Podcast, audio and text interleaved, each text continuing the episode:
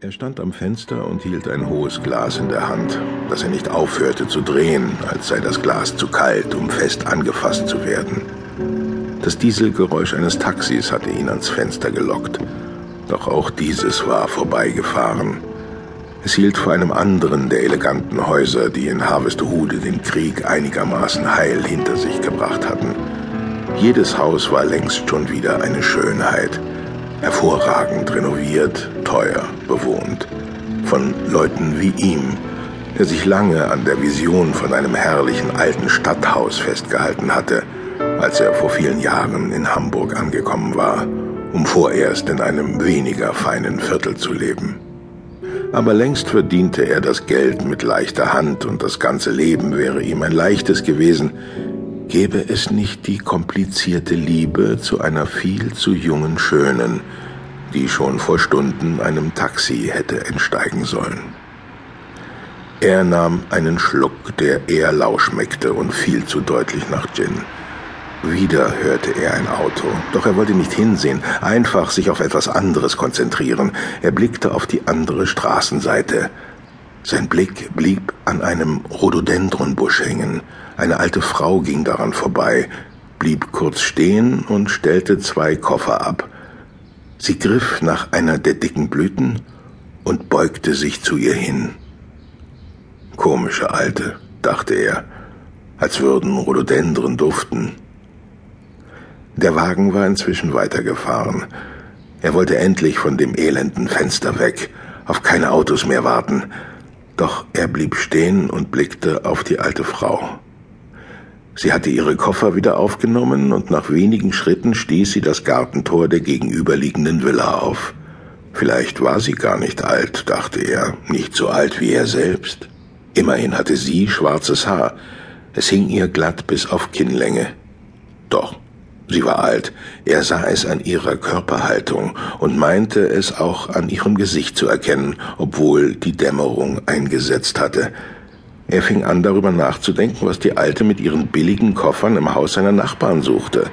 Doch er hörte gleich wieder auf damit, denn ein Taxi fuhr vor und bremste ab.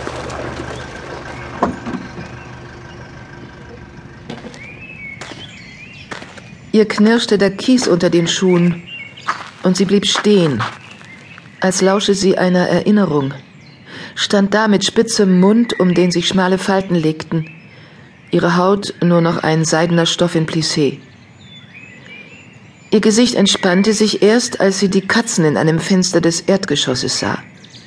Nein, es konnte ihr nicht schlecht gehen im Haus einer Katzenfreundin.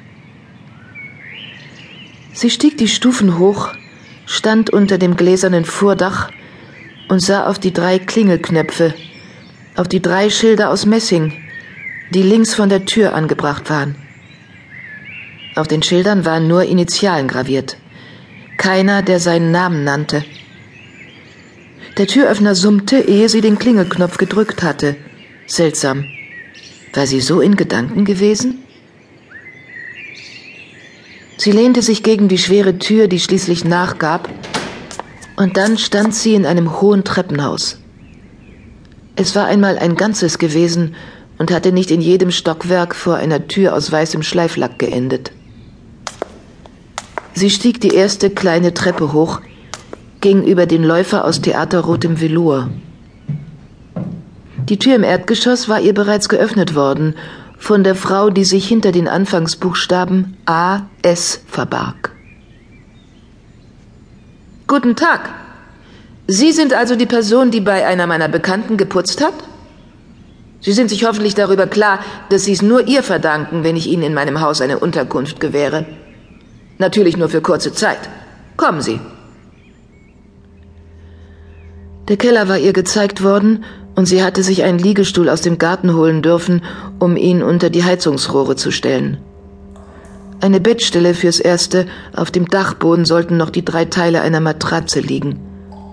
Doch jetzt legte sie erst einmal eines der beiden Handtücher aus ihrem Koffer zu einem kompakten Bündel zusammen und steckte es in den mitgebrachten Kissenbezug. Sie hatte die Koffer nicht weiter ausgepackt. Nur ein Beutel aus Chins, den sie ihre Kulturtasche nannte. Die hatte sie auf eine alte Konsole gestellt, die vorhanden